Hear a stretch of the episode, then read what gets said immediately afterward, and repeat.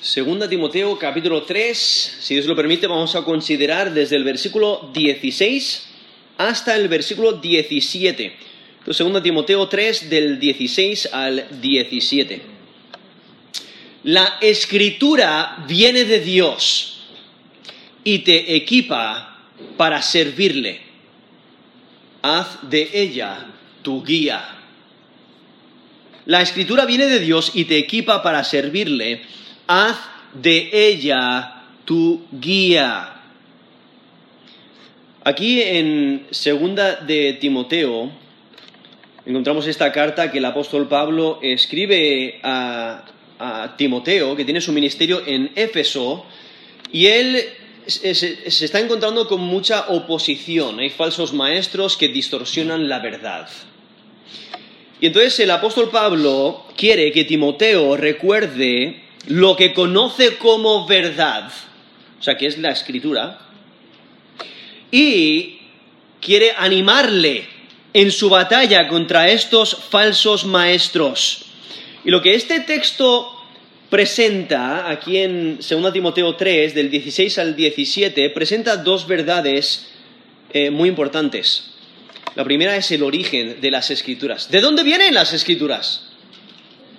Tienen origen divino, vienen de Dios. Y porque vienen de Dios, son verdad. Y tienen un propósito.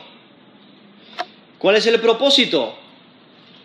Eh, en versículo 17 nos dice, a fin de que el hombre de Dios sea perfecto, enteramente preparado para toda buena obra. O sea, para eso han sido diseñados. O sea, Dios nos ha dado su palabra para hacernos lo que Él desea que seamos. Y por ahí el apóstol Pablo le llama a Timoteo a, proclamar el Evangelio con lealtad y perseverancia. No tiene que temer esta oposición porque el mensaje que comunica es divino, viene del Dios creador. Y lo que Timoteo debe hacer es perseverar en lo que ha aprendido en lo que está convencido, como nos dice ahí el versículo 14, esto es 2 Timoteo 3:14, pero persiste tú en lo que has aprendido y te persuadiste sabiendo de quién has aprendido. Y es que Timoteo se crió en el contexto del Antiguo Testamento y fue enseñado por personas fiables. Por eso eh, nos dice en 2 Timoteo capítulo 1, versículo 5, dice, trayendo a la memoria la fe no fingida que hay en ti, la cual habitó primero en tu abuela Loida y en tu madre Eunice, y estoy seguro que en ti también. O sea, Timoteo ha recibido instrucción de su abuela y de su madre en las sagradas escrituras. Y por ello, volviendo aquí a 2 Timoteo 3, versículo 15, nos dice, y que desde la niñez has sabido las sagradas escrituras, las cuales te pueden hacer sabio para la salvación por la fe que es en Cristo Jesús. Y entonces ahí resalta una vez más que eh, Timoteo, que se crió en un hogar que temía a Dios y estudiaban las sagradas escrituras, eh, eso es lo que le, comunicaron, le comunicaron la verdad, la verdad de la escritura. Se crió en, ese, en, ese, en un hogar que enseñaba la escritura y vemos ese impacto, o sea, esa es la verdad que conoce. Y esas escrituras, cuando crees en ellas, cuando crees el mensaje que comunican, eh, te, te proveen la salvación, ¿no? Que es por la fe. Y no es que Timoteo no haya sido salvo a este punto, simplemente está resaltando que por medio de las escrituras, por medio del mensaje que comunican, esta salvación por la fe en la palabra de Dios eh, y, en el Nuevo Testamento que lo amplía a, darnos a entender que Jesús es el Cristo, Él es el Mesías, Él es el Salvador del mundo, a Él es a quien hay que creer, porque el Antiguo Testamento anuncian de antemano sobre el Mesías, el Salvador del mundo. Y lo que Pablo eh, está haciendo es recordando el contacto que Timoteo ha tenido con las escrituras y su función central. O sea, las escrituras son las que obran en nuestros corazones, eh, Dios obra por medio del Espíritu Santo a través de su palabra para transformarnos. Y Pablo lo que, ya, lo que hace es llamar a Timoteo a predicar el Evangelio, que no tema estos, eh, estos que se oponen, estos que son hostiles al Evangelio, sino que recuerde la verdad de las Escrituras, el poder que tienen, que, que son palabra divina, es, es, son, son palabras eh, de Dios, es verdad.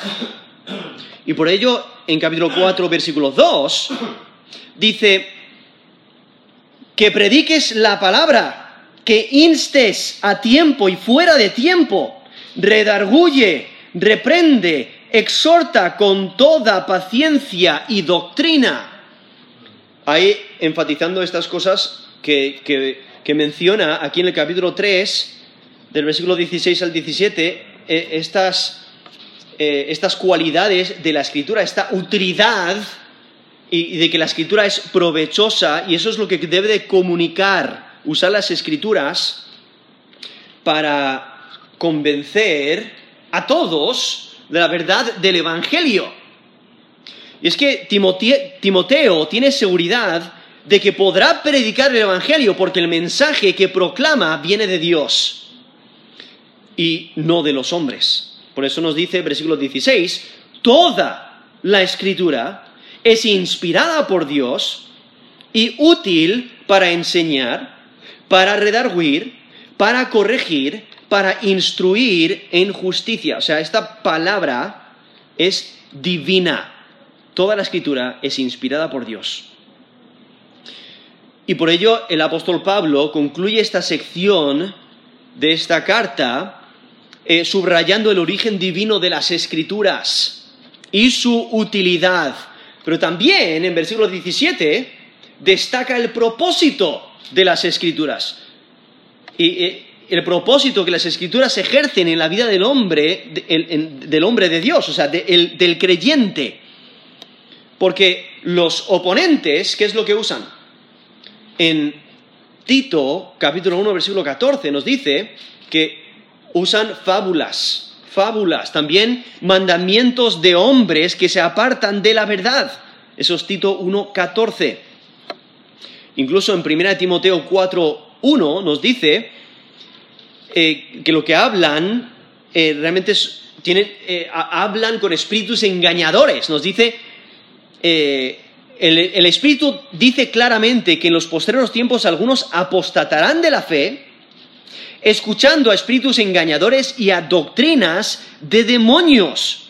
Entonces, estas falsas enseñanzas que presentan estos eh, falsos maestros eh, derivan, se derivan de los demonios, o sea, son falsedad. Y por ello el, el apóstol Pablo exhorta a Timoteo a, a centrarse en la verdad de las escrituras. Eso es lo que debe de proclamar y enseñar. Y porque es palabra divina, es verdad. Y porque es palabra divina, es útil. Y porque es palabra divina, es lo que obra el cambio en la persona.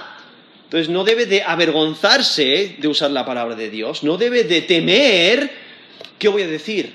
No, porque tiene la palabra de Dios. Y eso es lo que debe de, de predicar y comunicar.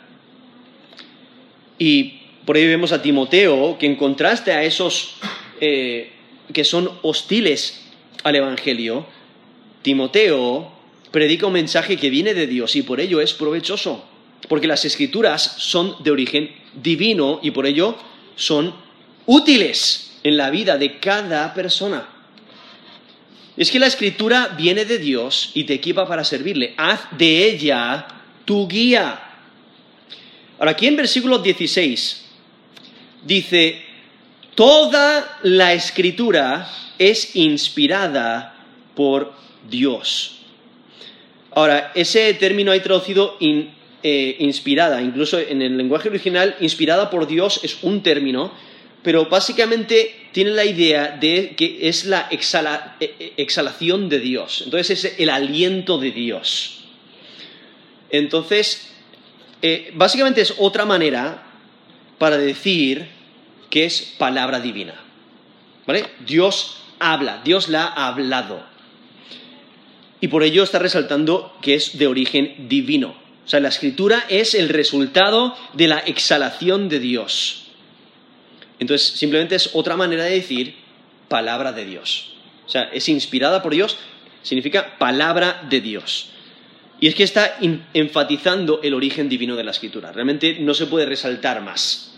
Viene de Dios. Esto no es palabra humana, esto, no, son fábulas, no son eh, personas que simplemente se pusieron a escribir y dijeron, bueno, pues a ver quién se lo cree. No, esto es palabra divina. Y al ser palabra divina, al ser palabra de Dios, es verdad y útil. Y lo que Pablo está haciendo, está considerando toda la escritura. No es que haya partes que sean verdad y otras no. No es que haya partes que sean palabra divina y otras no. Está diciendo toda, por eso lo enfatiza, toda la escritura es inspirada por Dios. Entonces, toda la escritura viene de Dios su origen es Dios. Ahora, ese término aquí, si notáis, escritura, está en singular. Pero lo que hay que entender es que en, algunas ocasiones se refiere a, usa ese término de escritura eh, en singular, refiriéndose a la totalidad también. Eh, por ejemplo, en Galatas 3:22 dice, más la escritura lo encerró todo bajo pecado para que la promesa que es por la fe en Jesucristo fuese dada a los creyentes. Sos Galatas 3, 22. Está usando la escritura de manera singular, pero refiriéndose a la totalidad de la escritura. También en 2 de Pedro, capítulo 1, del 20 al 21, dice, entendiendo primero esto, que ninguna profecía de la escritura es de interpretación privada, porque nunca la profecía fue traída por voluntad humana, sino que los santos hombres de Dios hablaron siendo inspirados por el Espíritu Santo. Eso es 2 de Pedro, capítulo 1, del 20 al 21, donde ahí resalta eh, la inspiración de la escritura, o sea, es palabra divina, viene de Dios y usa la escritura en singular, refiriéndose a la totalidad de la escritura. Entonces, no, se está refiriendo simplemente a un texto específico, está diciendo la totalidad de la escritura viene de Dios. ¿Qué implica eso? Eso implica que cuando leemos el Antiguo Testamento, leemos el Nuevo Testamento, realmente estamos leyendo palabra divina. Cuando la escuchamos leída estamos escuchando la palabra de Dios, lo cual es verdad y tiene autoridad sobre nosotros. Y al mismo tiempo resalta la utilidad de toda la escritura. Aún los pasajes que son difíciles de comprender, aún pasajes que quizás eh, nos cuesten leer, ¿no? Tienen utilidad. ¿Por qué? Porque vienen de Dios. Esto no es un manual de, una máquina de coser, o esto no es un diccionario eh, de, la RAE, ¿no? De la Real Academia Española. No, esto es palabra divina, nos aplica y nos transforma, nos cambia, porque es viva y eficaz, nos dice la Escritura. Y es que Timoteo aprendió las Sagradas Escrituras desde la niñez, lo cual eso identificaría eh, que estaba hablando del Antiguo Testamento, porque eh, cuando Timoteo era niño aún no se había escrito el Nuevo Testamento, estaban en esos años cuando eh, los, los apóstoles estaban escribiendo las enseñanzas de Jesús que encontramos en, en los Evangelios y aún los apóstoles escribiendo el, resto del Nuevo Testamento, entonces para Timoteo eh, incluye el Antiguo Testamento, pero el apóstol Pablo está pensando en el Antiguo Testamento a la luz del Evangelio. Y es que la escritura para Pablo incluye, obviamente, el Antiguo Testamento y las enseñanzas de Jesús y los escritos de los apóstoles. Entonces estamos hablando del Antiguo Testamento, esos 39 libros, y el Nuevo Testamento, eh, los 27, ¿no? Los 27. Entonces estamos hablando de, esos 66 libros que, tenemos eh, en la escritura, el, Antiguo Testamento y el Nuevo Testamento, que incluye eh, el Antiguo Testamento y las enseñanzas de Jesús y aún los escritos de los apóstoles. Lo que hay que entender es que la, iglesia primitiva aceptaba las palabras de Jesús como divinas, o sea, porque creyeron en Él como Señor y Salvador. Él es Dios encarnado. Entonces está a la par del Antiguo Testamento, porque el Antiguo Testamento es palabra divina. Las palabras de Jesús son palabra divina porque Él es Dios, Dios encarnado. Y también aceptaron a los apóstoles con la autoridad que, Jesús les, dio, eh, sus palabras también a, la par del Antiguo Testamento. Por ello, realmente tenemos delante de nosotros, en el Nuevo Testamento eh, y en el Antiguo Testamento, tenemos palabra divina.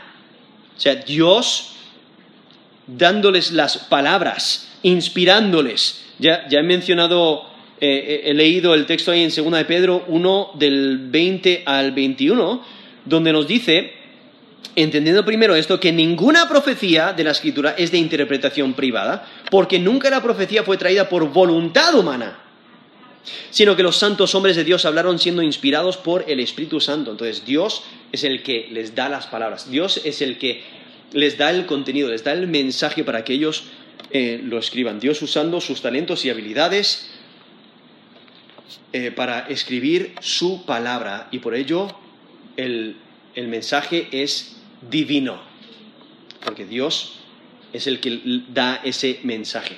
Incluso aquí, por ello aquí en 2 Timoteo 3:16 dice, toda la escritura es inspirada por Dios. O sea, resaltando el mismo, el mismo punto que toda la escritura es de origen divino.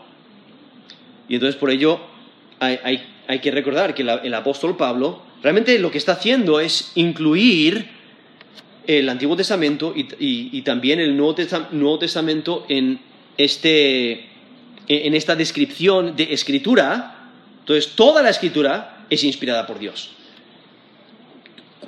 ¿Cuál es el origen de la escritura? Dios. Entonces, debemos de atender a su palabra. Es que durante los tiempos de Pablo, eh, ya se estaban aceptando ¿no? las, enseñanzas de Jesús, los escritos de, los apóstoles, a la par con el Antiguo Testamento. Y por ello vemos el apóstol Pablo usando eh, textos del Antiguo Testamento y de las palabras de Jesús y identificándolas como escritura. Por ejemplo, tenemos 1 Timoteo 5, 18. El apóstol Pablo usa un texto de Deuteronomio 25, 4 y también un texto de Lucas 10, 7, y dice, la escritura dice, no pondrás bozal al buey que trilla y digno es el obrero de su salario. O sea, los pone al mismo nivel, ¿no? El Antiguo Testamento y la enseñanza de Jesús. Y aún tenemos en Segunda de Pedro 3, del 15 al 16, donde el apóstol Pedro habla de los escritos del apóstol Pablo y dicen que son escritura. En 2 de Pedro 3, del 15 al 16, dice, y tened entendido que la paciencia de nuestro Señor es para salvación, como también nuestro amado hermano Pablo, según la sabiduría que le ha sido dada, os ha escrito casi en todas sus epístolas, esto es 2 de Pedro 3, 16, casi en todas sus epístolas, hablando en ellas de estas cosas, entre los cuales hay, algunos, hay algunas difíciles de entender, las cuales los indoctos e inconstantes tuercen, como también las otras escrituras para su propia perdición. Y aquí, esto es en 2 de Pedro 3, del 15 al 16, el apóstol Pedro identifica las epístolas, o sea, los escritos de Pablo, como escritura. Y, por si acaso alguna vez os habéis encontrado con dificultad en entenderlas, en entender alguna parte de la escritura, el apóstol Pedro también menciona, hay algunas que son difíciles de entender, ¿no? Entonces, eso debe ser de ánimo, o sea, eh, debemos de esforzarnos para entenderlas porque son palabra divina. Ahora, ¿por qué es tan necesario enfatizar este punto tan, tanto? Es porque hay personas que son hostiles al Evangelio.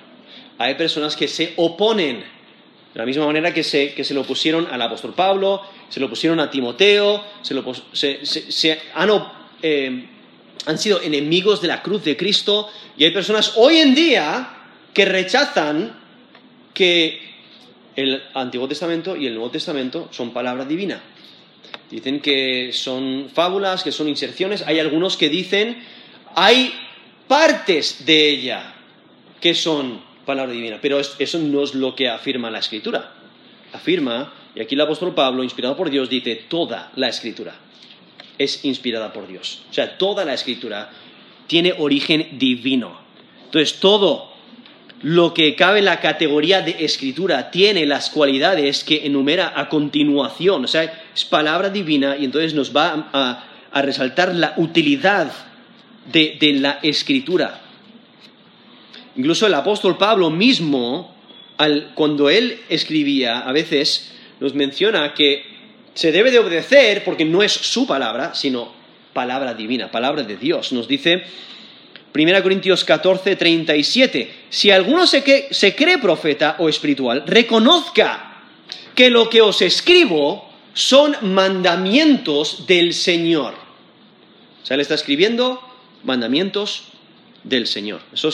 1 Corintios 14, 37.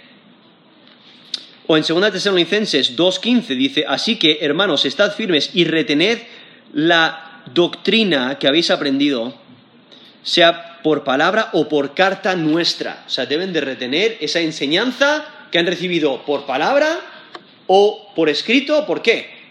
Porque no es su propia palabra, es palabra divina. Y es que de la manera que Pablo se expresa, identifica también a todo el Nuevo Testamento como palabra divina.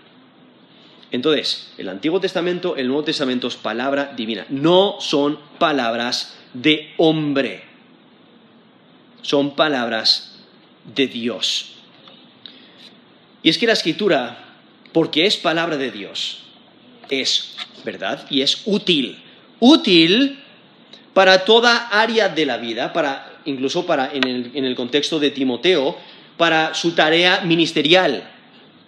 Y es que la utilidad de la escritura alcanza más que el guiar a la salvación, porque en versículo 15 nos menciona las cuales te pueden hacer sabio para la salvación, por la fe que es en Cristo Jesús. Ahí vemos como el, apóstol Pablo está uniendo el, Antiguo Testamento a la luz del Evangelio, mencionando la salvación que es por la fe en Cristo Jesús. Y, entonces, eh, viendo que alcanza más que simplemente guiarte la salvación, sino que te ayuda a entender tu error, eh, ayuda a entender tu pecado y te va perfeccionando. Y por ello es útil. Y es útil porque emana de la boca de Dios.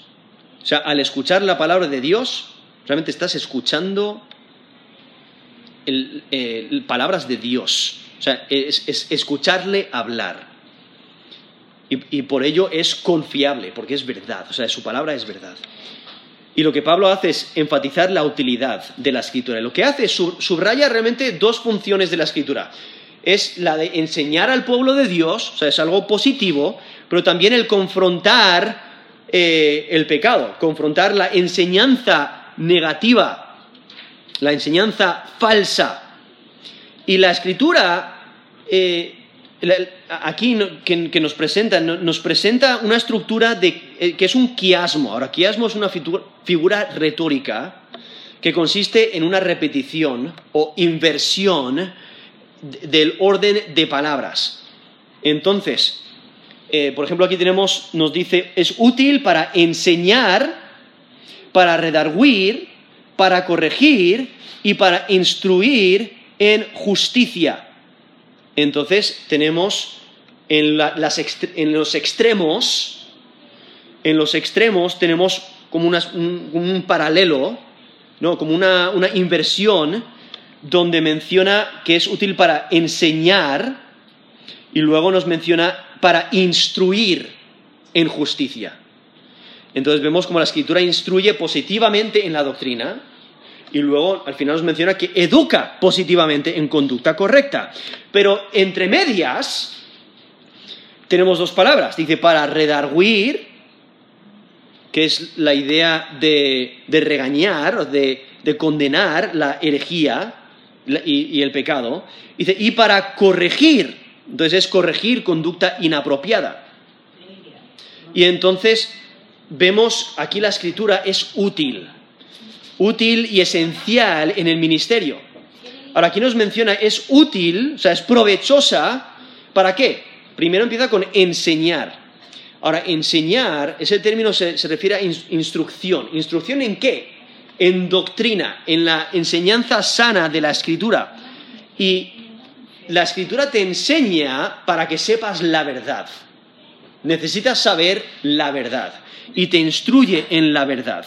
Entonces, esa enseñanza, o sea, es útil para enseñar porque imparte conocimiento teórico pero también imparte conocimiento práctico con la meta de desarrollar a la persona, con la meta de desarrollar al estudiante, como un, profesor que le da teoría al estudiante para que aprenda la verdad y le, enseña en lo práctico para que pueda ponerlo en práctica. es esa teoría y el propósito es enseñarle para desarrollarle.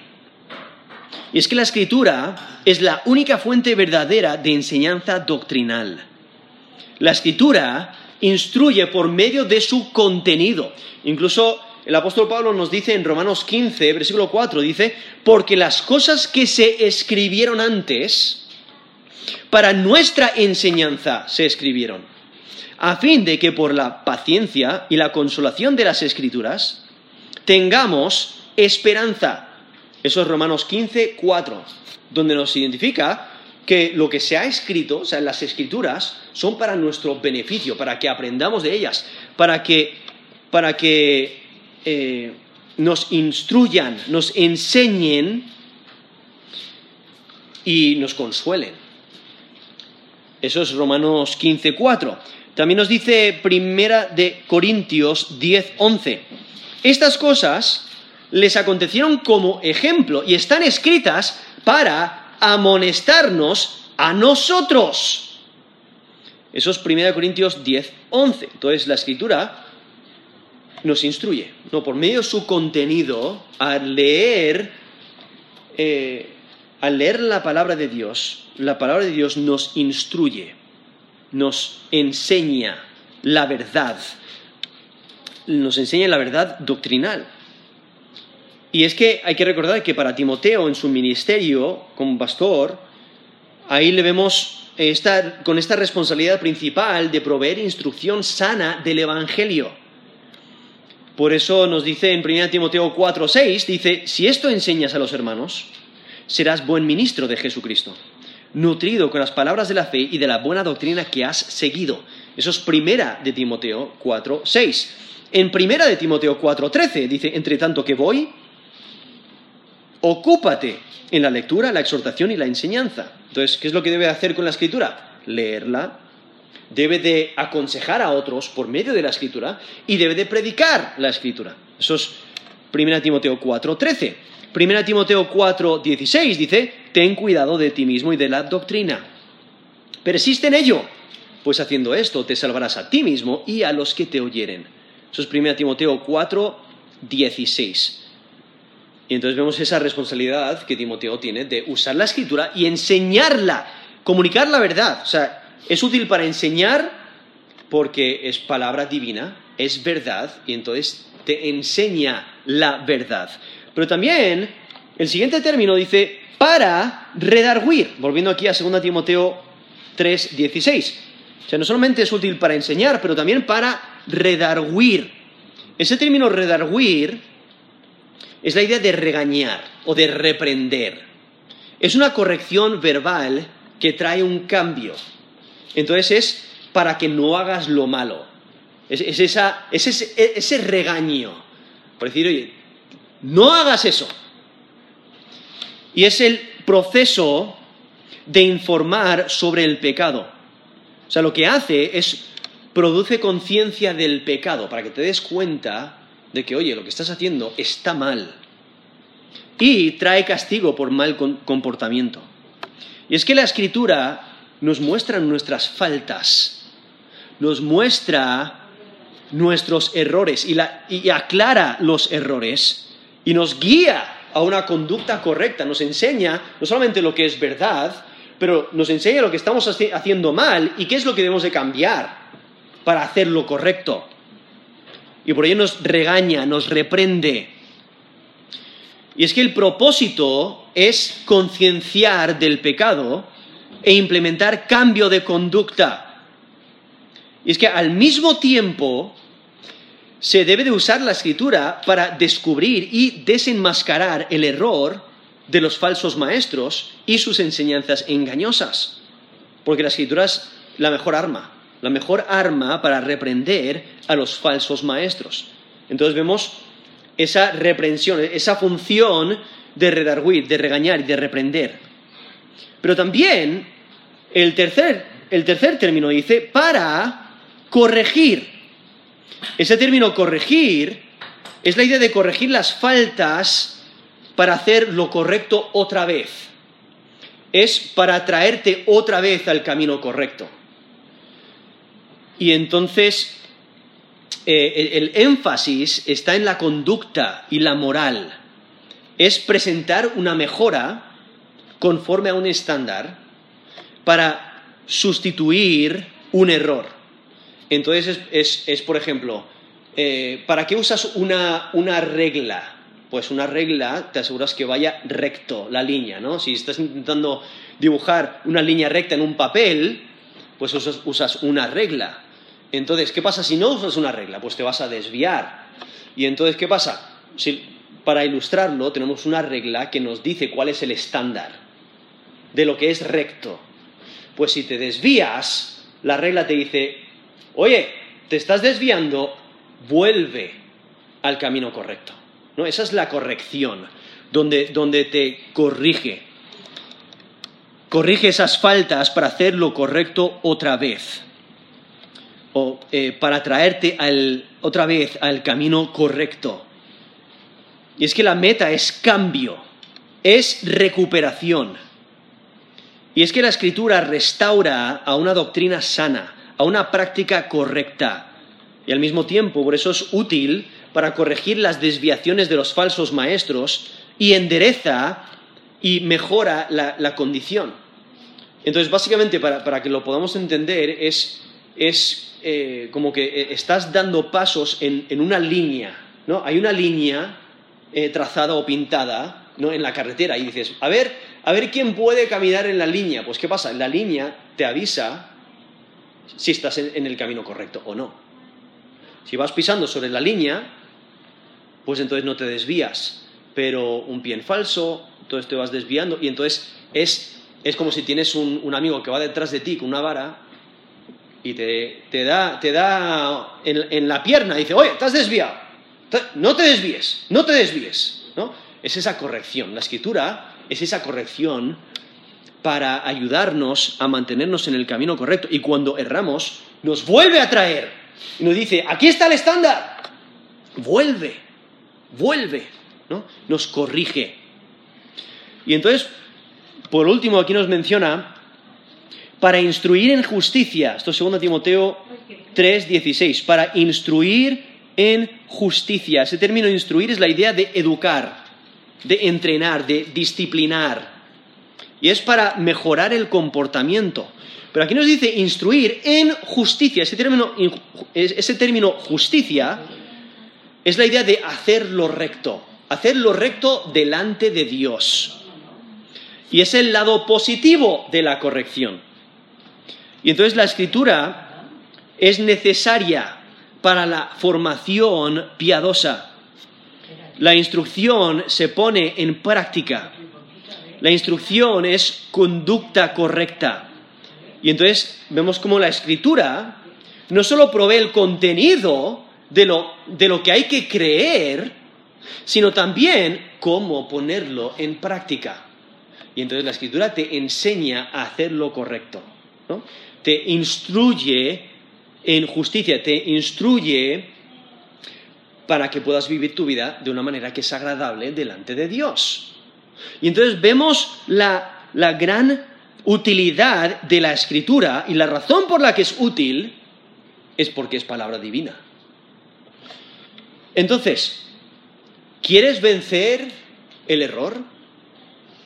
Ve a la escritura. Necesitas la escritura.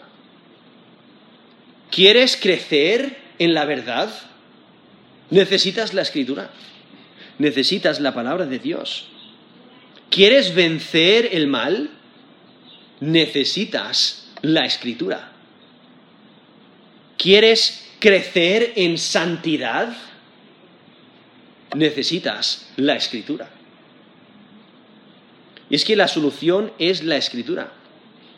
Es provechosa en, todas estas, en todos estos ámbitos, eh, todas estas, todas estas áreas. Es útil. Aquí mismo nos lo dice. Toda la escritura es inspirada por Dios, o sea, es palabra divina.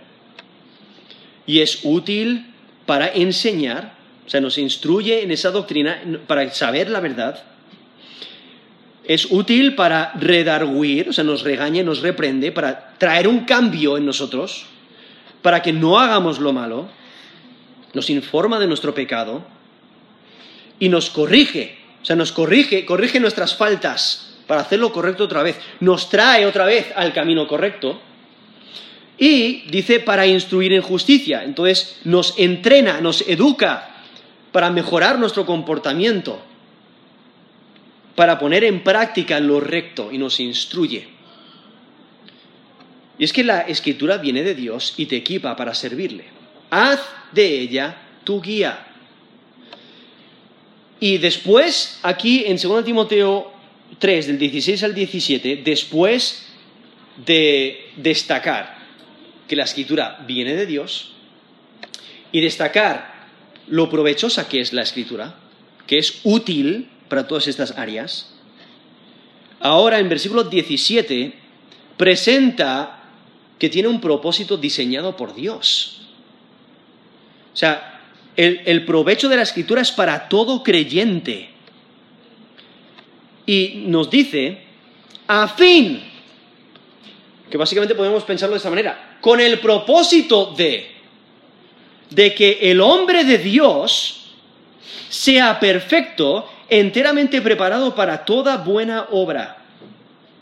Ahora, el apóstol Pablo, obviamente, ahora en esta carta está escribiendo a Timoteo, pero al mismo tiempo aplica a todo creyente. Entonces, todo creyente, o sea, el propósito de la escritura, o sea, Dios diseñó la escritura con un propósito. ¿Cuál es ese propósito? Para que el creyente o el hombre de Dios, el que teme a Dios, sea perfecto, que es la idea de eh, ese término perfecto, he traducido perfecto, en el lenguaje original tiene la idea de completamente preparado. O sea, cualificado para cualquier demanda. Y continúa, dice, enteramente preparado, ese término traducido preparado es la idea de completo, o sea, completamente equipado para toda buena obra. Es la idea de, que Dios te prepara. ¿Qué es lo que eh, el ejército hace con sus soldados? Dice, el que quiera ser soldado, que venga y, te vas a la guerra. Seguramente el soldado diría, espérate, ¿cómo voy a la guerra? ¿Con qué, qué, tengo que llevar? No, tú ve, tú ve a la guerra. Apáñatelas.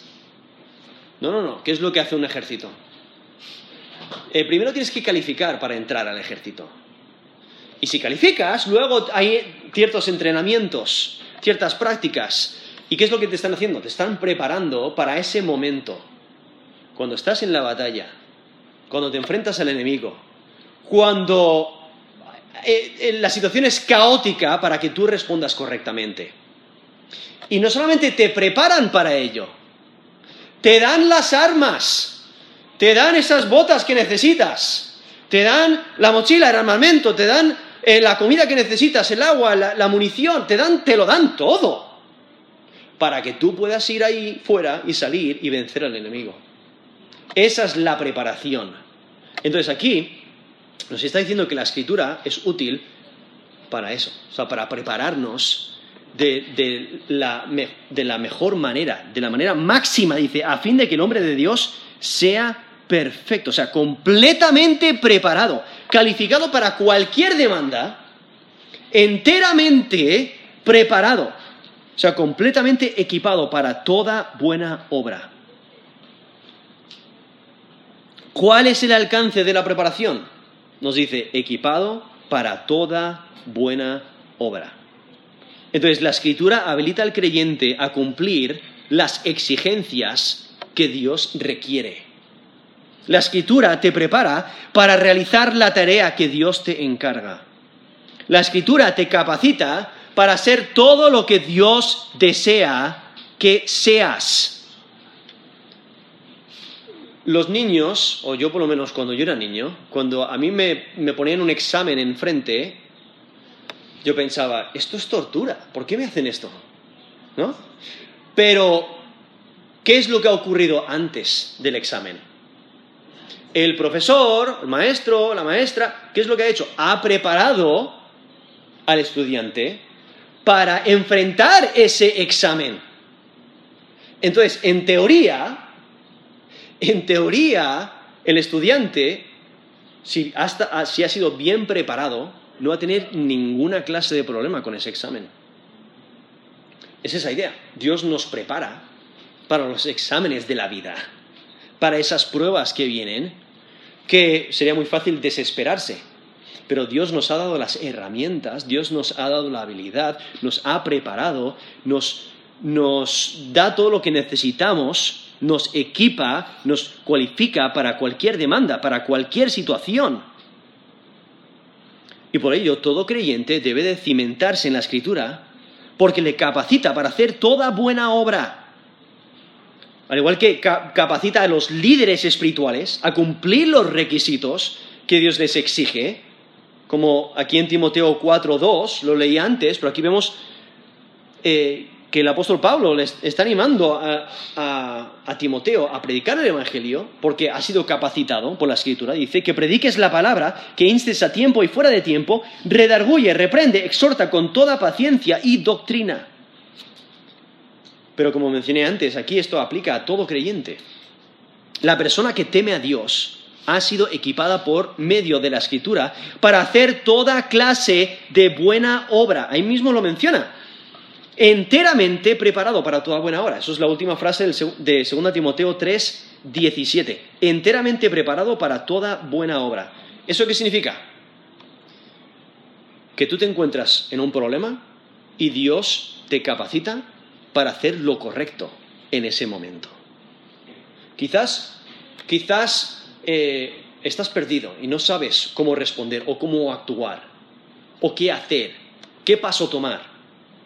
La escritura es suficiente para enseñarte a hacer lo que es agradable delante de Dios. La escritura es lo único que necesitas para hacer toda buena obra. Toda buena obra. Y implica que no hay excepción. Dios ha equipado al hombre de Dios, o al, hombre de fe, a hacer lo que es bueno. Es que Dios ha creado a los creyentes para buenas obras. Por ello les da la escritura para instruirles en lo que Él exige y equiparles para hacer las buenas obras necesarias en cada situación. Nos dice Efesios 2.10, porque somos hechura suya, creados en Cristo Jesús para buenas obras, las cuales Dios preparó de antemano para que anduviésemos en ellas. Eso es Efesios 2.10. O sea, Dios nos ha creado. Y nos dice ahí Efesios 2.10, lo que acabo de leer, creados en Cristo Jesús para buenas obras. Incluso en 2 Timoteo 2.21 nos dice, así que si alguno se limpia de estas cosas, será instrumento para honra, santificado, útil al Señor y dispuesto para toda buena obra. Eso es 2 Timoteo 2.21. O sea, Dios nos creó para buenas obras y nos da la escritura para instruirnos, para equiparnos, para hacer esa buena obra en cualquier circunstancia en que nos encontremos. Y es que implica que la palabra de Dios es suficiente. para proveer conocimiento y dirección en el ministerio y en la vida. Y es que el creyente puede encontrar en las escrituras todo lo necesario para hacer buenas obras. Entonces, ¿necesitas dirección en tu vida? Ve a la escritura. ¿Necesitas eh, ayuda y fortaleza? Ve a la escritura. ¿Necesitas consejo bíblico para tus decisiones? La palabra de Dios es suficiente. Por ello, no pienses que lo sabes todo. No necesitas un psiquiatra para tus problemas. Tienes la escritura. Es suficiente. Cuando te encuentras en un tiempo de decisión, busca lo que Dios dice. Por ello, en vez de confiar en tu propia sabiduría, confía en la sabiduría de Dios. En vez de pensar que tus planes son mejores, sométete a los planes de Dios. En vez de pensar que tú puedes gobernar tu propia vida, deja que Dios la gobierne. Deja tu vida en sus manos. En vez de buscar tu propia voluntad, escudriña la palabra de Dios. En vez de obedecer tus propios deseos, obedece a Dios. En vez de confiar en ti mismo, confía en la palabra de Dios. En vez de pensar que lo tienes todo controlado, espera en Dios. En vez de leer tu Biblia solo por cumplir, reconoce, es palabra divina y busca conocer a Dios más de cerca. Cuando tentado a no escuchar las escrituras, pide ayuda de Dios para ponerlas en práctica. Cuando no entiendas las escrituras, pide ayuda de Dios, porque Él es el autor y Él es el que da la sabiduría. Y Él, eh, por medio del Espíritu Santo, nos ilumina el entendimiento para poder entender su palabra. Y es que la escritura viene de Dios y te equipa para servirle. Haz de ella tu guía. Vamos a terminar en oración.